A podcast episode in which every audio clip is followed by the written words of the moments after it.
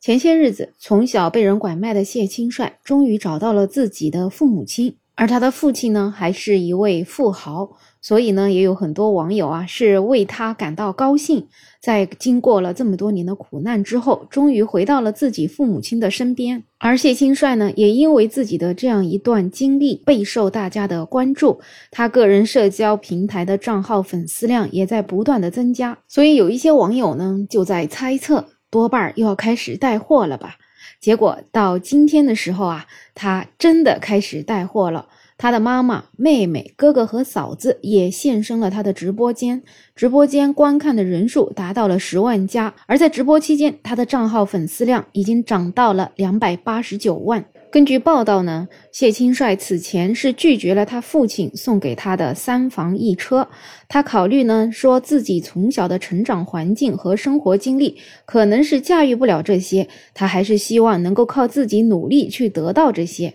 那在他爆红之后啊，他就表示打算从事自媒体行业，希望通过自己的影响力帮助更多的失散家庭找到家人。对于这样一个直播行为，显然网友们又特别特别的关注了。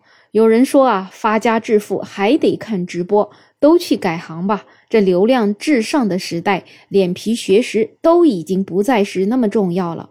总而言之，宇宙的尽头啊，就是直播带货。在他们一家人刚刚团聚，通过媒体宣扬的时候，有一些网友就已经猜到了，他们啊，多半就是在为之后的自媒体做准备了。所以呢，有一些网友啊，是特别反感这种一红就要带货的行为，就觉得莫名其妙的惹人烦。你找到就找到了呗。发个新闻让大家一起祝福祝福，帮你开心就行了。结果现在还要再出来圈钱，一边说家里是富豪，一边出来圈钱，真是有钱人不嫌钱多呀。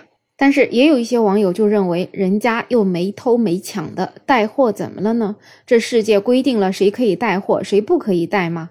你看看那些网上求职软件一堆招带货主播的，想去的都可以，只要你敢说、敢上镜、不怯场，都可以去应聘。而他自带流量，这么高的热度，就是应该去带货，不然太可惜了。当然了，前提是要把握好质量和价格。对于这样一个有流量就带货的行为，你是怎么看呢？我想啊，其实很多人真的要把流量放到自己的身上，可能也真的会忍不住要去带货。毕竟钱就在那里等着你呢，为什么要错过这样的机会呢？